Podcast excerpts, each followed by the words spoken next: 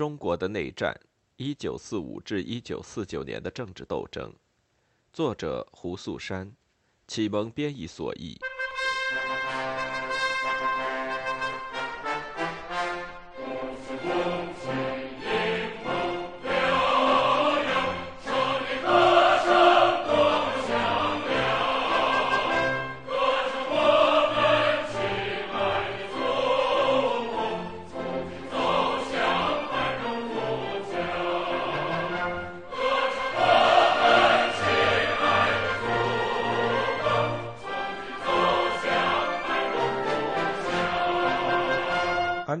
斯特朗在一九四六年十一月访问了晋冀鲁豫边区。他得知边区官员很多是大学毕业生，没有薪水，住的是简陋的农房，只有一日两餐，每年只有两套棉布夏服和三分之一冬天的棉服。一天傍晚，在与边区政府几位最高层官员共进晚餐时，他说到他的美国朋友倾向于原谅国民党官员招致恶名的腐败。因为他们的薪水如此之低，所以他们不得不依靠贪腐以保证收支平衡。大家都笑了。有人回答道：“这不是他们贪赃枉法的原因。国民党官员必须贪污受贿，因为如果有谁努力工作又不窃取人民的钱财，蒋介石就会把他当作共产党抓起来。”这个玩笑没有说清共产党官员传说中的廉洁背后的努力。这种努力的一个例子是1947至1948年的整风运动，它的其中一个目标是抑制当时正在执行土地政策的基层党员和工作干部中的腐败。与国民党反复宣称要改革和自新不同，整风运动不仅仅是为了挽救面子。该运动开始于1947年，当时占主导地位的仍是反对土改运动中的右倾错误。这段时间正像前面所说，是平分财富最彻底的时候。在土地法大纲颁布后不久，遵照群众运动法则，工作重心转移到对左倾思想的纠正上来。党的整风运动在这一时期继续进行，与巩固土改和纠正过激的运动同时实行。在同一时期，在人民解放军内部也开展了一场意识形态上的教育运动。在平分土地这一节，我们已经提到，党的领导已经在提倡整风运动，用它来纠正1947年上半年的某些右倾问题。九月的全国土地会议详细讨论了土改到目前为止取得的成绩和遇到的困难。为了与之前的评价保持一致，会议将困难归咎于渗透入党内，特别是渗入地方党组织的地主、富农和坏蛋。他们的错误包括贪赃枉法。招权纳贿、任人唯亲、傲慢、为一己之私而做手脚、窃取公共资源，因此阶级队伍不纯和工作方式不恰当，成为阻碍土改彻底实行的两个主要问题。除了通过土地法大纲，土地会议还采纳了一项决议，号召在全党开展整党运动，从而将部分解放区已经开始实行的行动路线推广到全国。在全国土地会议之后，各地区也召开会议讨论土地法大纲和整党。在这段时间，解放区党的各级会议成为传播指示、收集有关当地情况的信息、训练当地党员和干部的主要途径。在晋冀鲁豫边区，一千七百人齐聚太行山的野桃，共度了八十五天。边区土地会议的内容包括检查、调查每个与会者的阶级成分、思想和行为。一些党员因为违反了党的土改政策，受到了惩罚，其中至少有两人因此被开除党籍。会议结束后，与会者返回原处，召开县土地会议，全体县一级的专职政工干部参加。在山西的潞城县，土地会议在一九四八年二月召开，延续了一整个月。每个与会干部被要求交代他的阶级成分，并对过去工作做自我批评。这里一些人同样因为他们的缺点被惩以警告或停职，还有一些被开除党籍。然而，大多数人在参加完会议后，打算回去实行村党支部的净化工作，以及彻底平均重分土地。这些被重新教育的县级干部被编入工作队，前往县里的几个具有代表性的村庄，开始调查和改革工作。在一九四七年十一月底和十二月，晋察冀边区报纸的一系列社论显示，该边区也发生了同样的事件。在十月中旬，差不多一千名地区领导干部齐聚一堂，在一个月的时间内学习土地法大纲和全国土地会议决议。与其他地区一样，晋察冀边区代表所表达的主要忧虑是，土地法大纲和全国土地会议决议没有被彻底实行，因此很多穷人依旧没能摆脱封建的枷锁。在会议之后，干部和党员的错误被广而告之。一起公布的还有改正他们的方法。为了去除党的队伍中的地主、富农和其他坏分子，在现有党员的调查结束之前，停止新党员注册。所有地主或富农家庭出身的干部，他们的工作都经过仔细检查，看他们是否阻碍了土改，特别是当他们自己的家庭和朋友被斗的时候。一九四七年的一项重要创举是。像前面提到的那样，允许村里的群众参与整党。村里所有党员的名字被公之于众。曾经犯下错误的干部和党员被要求公开承认错误，并接受聚集在一起的村民的批评。那些侵吞本应分配给穷人的没收财产的干部和党员，被勒令将财产还给人民。如发现犯有更严重的罪行，干部将被撤职并予以相应的惩罚。一篇社论更是宣布，村民应该自己选举村干部，贫农团和农会应该调查村党员，并建议将不合格者开除党籍。北岳区党委召开土地会议时，邀请非党员的贫雇农参加。同样的，当富平县党委召开土地会议的时候，他从村庄找来了贫农和雇农代表参加会议。在两个会议中，一开始到会的农民都迟疑着不发言。但是后来能够畅所欲言。据说有的干部，当他们的错误和弱点被公之于众的时候，不禁痛哭流涕。当边区中央局召开了地方党委会议时，据说彭真同志自己在做报告前，也咨询了非党员的农民代表的意见。这一由刘少奇提倡的联系党外群众以纠正党内问题的方法，显然被认为是成功的。因为在一九五七年整党以及又一个十年之后，再次使用了这一方法，在后面的这场运动中，刘少奇自己还成了主要的斗争目标。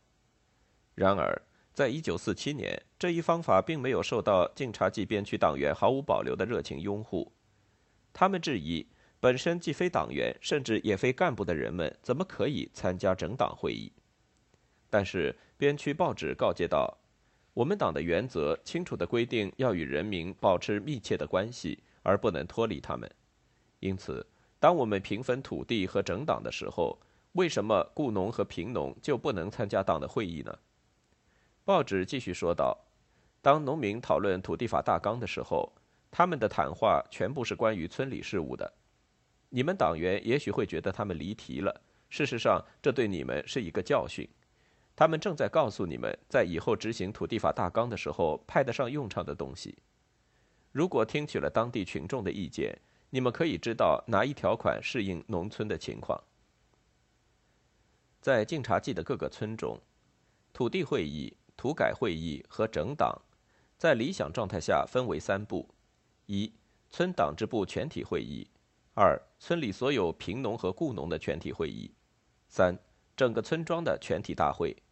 建议的步骤如下：党的干部工作队来到村庄后，将举行村支部全体会议，向当地党员简要地介绍平分土地和纯洁党的队伍的新政策。村党支部接到指示，要确保自此以后贫农团和农会做出的决定得到推行。同样建议支部，对于农民打心理反对的党员，解除他们在村里的职务。村里所有不在贫农团手中的武器都要上缴，在调查彻底结束之前，不允许重新发放。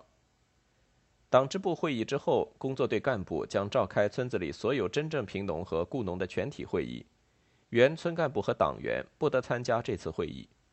在会议上，工作队干部将解释新土地法大纲的要点和实行办法，按照形势要求重组或新建立的贫农团和农会，成为村里的主导力量。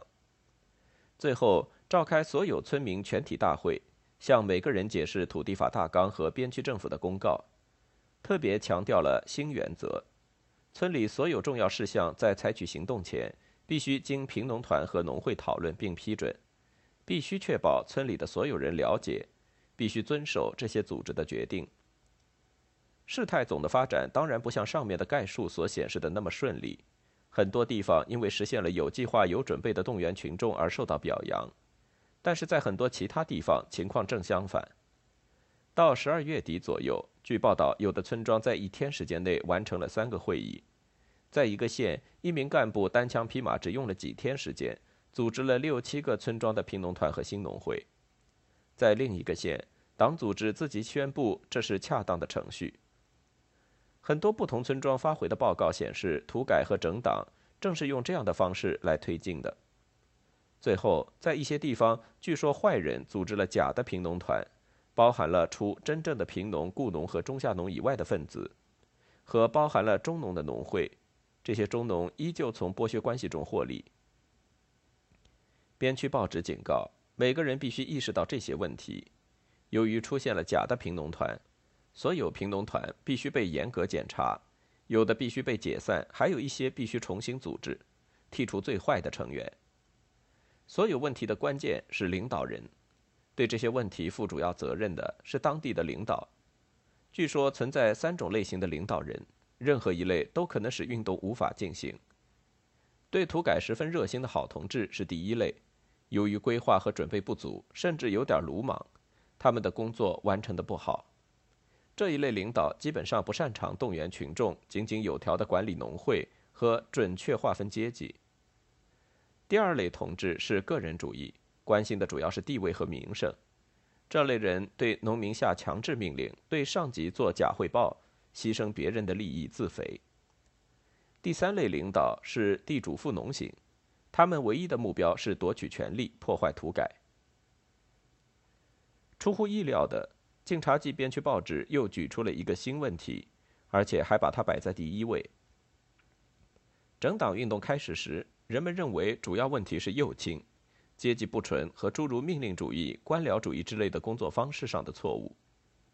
社论对没有计划、空有热情的批评，是土改和整党运动最早出现大转变的迹象之一。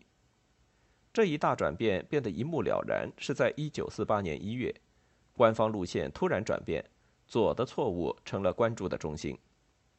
以前的右倾继续被打击，但是焦点集中在一组不同的问题上。用毛的话说，包括部分的，但是相当多的侵犯了中农，破坏了某些私人工商业，以及某些地方越出了镇压反革命的某些政策界限。在土地法大纲公布后的三个月之内，最极端的条款之一。即重新平均分配村里的土地和财产，考虑到中农，因而减缓了力度。如果在村子里中农不同意平均分配土地，允许他们保留比贫农平均所得多一些的土地。为什么在这一时间减缓力度的原因尚不清楚？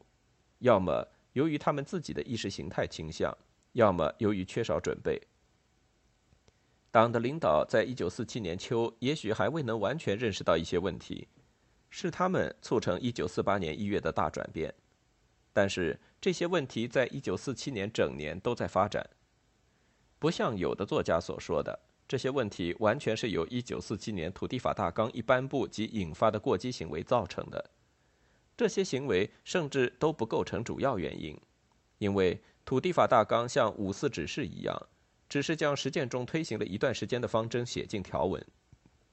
另外。至少其中一个问题，对中农利益的侵犯，区党领导在三年前就已经承认了。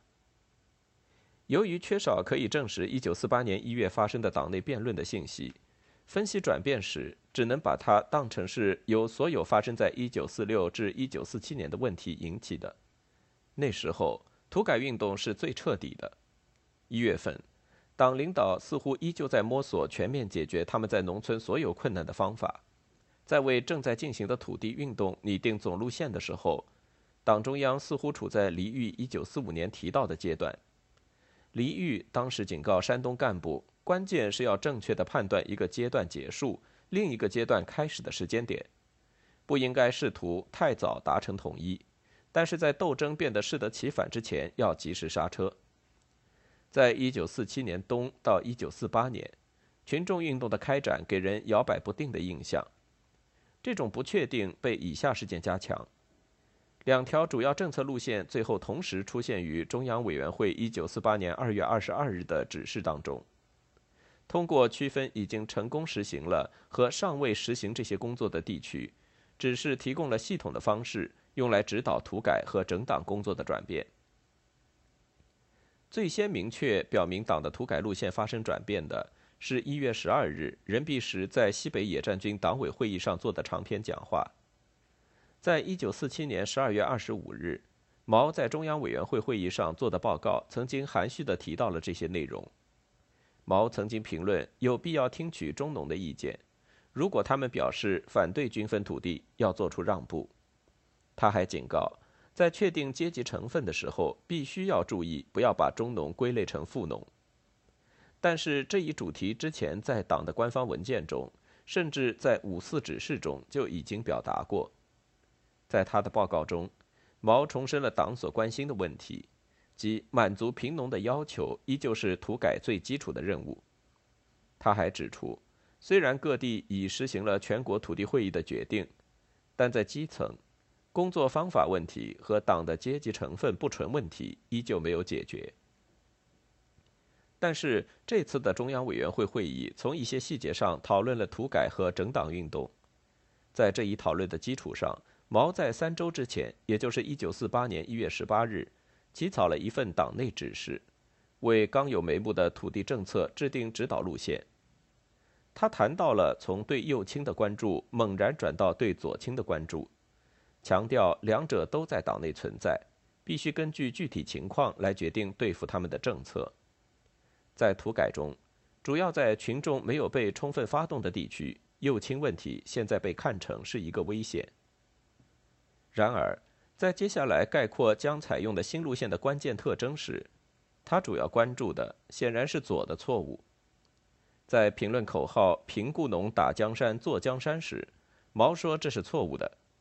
坐江山的应该是雇农、贫农、中农和其他劳动人民。他接下去用一条具体的政策解释了这一点。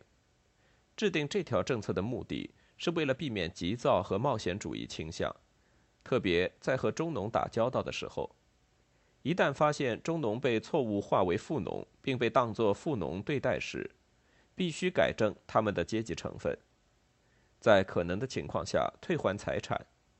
富中农的财产不经主人同意不得没收，中农不得被排除在农会和农民委员会之外。关于对中小企业家和商人的政策，毛声称，在之前减租减息时期采取的鼓励地主和富农投资工业和商业的做法是正确的，以后还要这么办。同样，土改最重要的目的是分配地主的土地、粮食、牲畜和农具。以及富农的多余财产，不要花费不必要的努力搜查其他被这些人埋起来或藏起来的财物。毛在最后说明了两点，虽然这两点恰好符合新的反左倾路线，但可能是之前纠正工作方式时遗留下来的政策。第一点是明确的要求停止采取不必要的暴力，必须坚持少杀，严禁乱杀。他写道。指出，如不这样做，党将会脱离人民。他进一步坚持，犯了罪行的嫌疑犯将像土地法大纲规定的那样，在人民法庭受审。只有得到当地县或分区一级政府同意，才能判死刑。第二，毛强调，仍有必要与犯下错误的干部和党员，以及工人、农民中的坏分子做斗争。必须让所有人都清楚，群众有权批评干部和党员。将他们从岗位上撤下来，以及建议将他们开除出党。任弼时一月十二号的讲话，实质上是对毛一月十八日指示中几个要点的详细阐述。人指出了在什么样的困难和顾虑促使下，党才采取了新的姿态，努力紧密联系中农。他指出，当我们和日本人打仗的时候，中农对我们的工作有很大的贡献。就像在我们对蒋介石的斗争中一样，我们的人民解放军现在百分之三十到四十是中农。假如我们破坏了中农的好日子，这会让我们输掉战争。他还指出，在土地已经平均的、彻底的分掉的老解放区，大部分人民现在成为中农，因此合作化工作和经济的发展将依靠新的和老的中农。他们的生产经验以及他们拥有的农具，使他们成为农村宝贵的资源。但是，中农不但没有获得这样的待遇。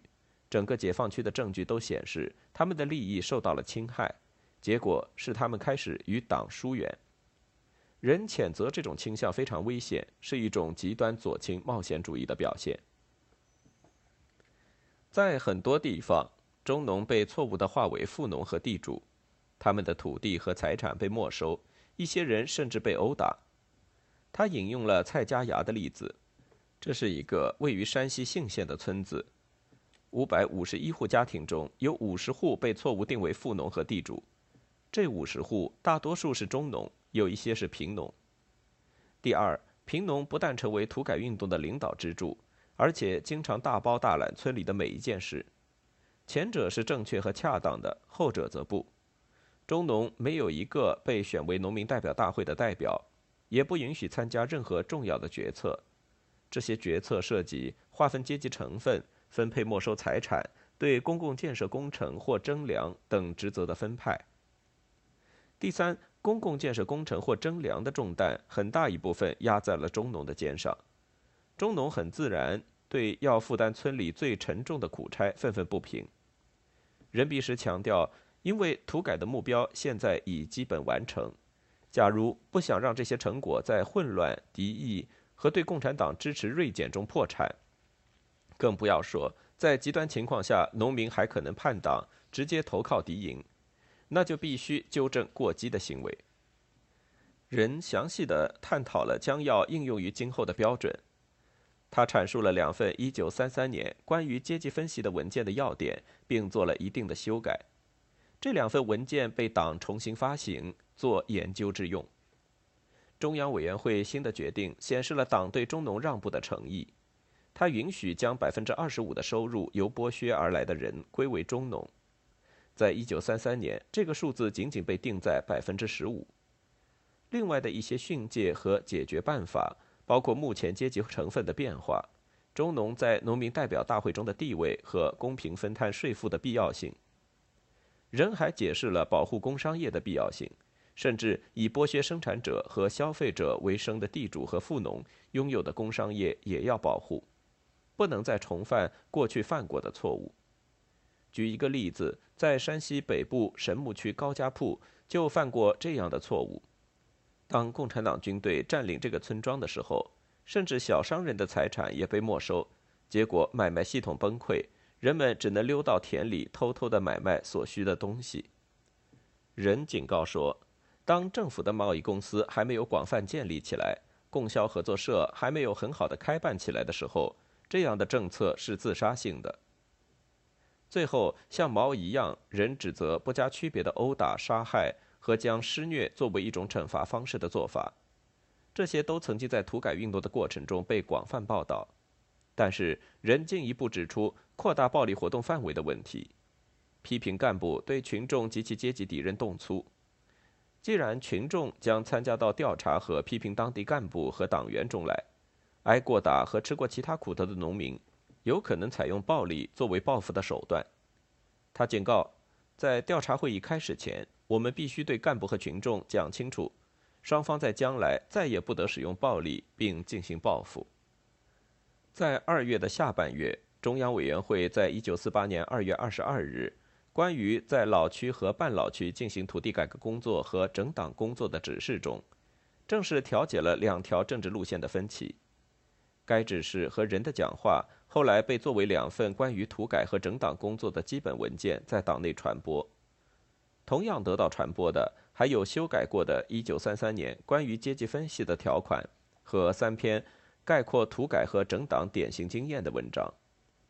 在一篇短文中，毛亲自指示要将三个个案研究向每个村的工作干部传达。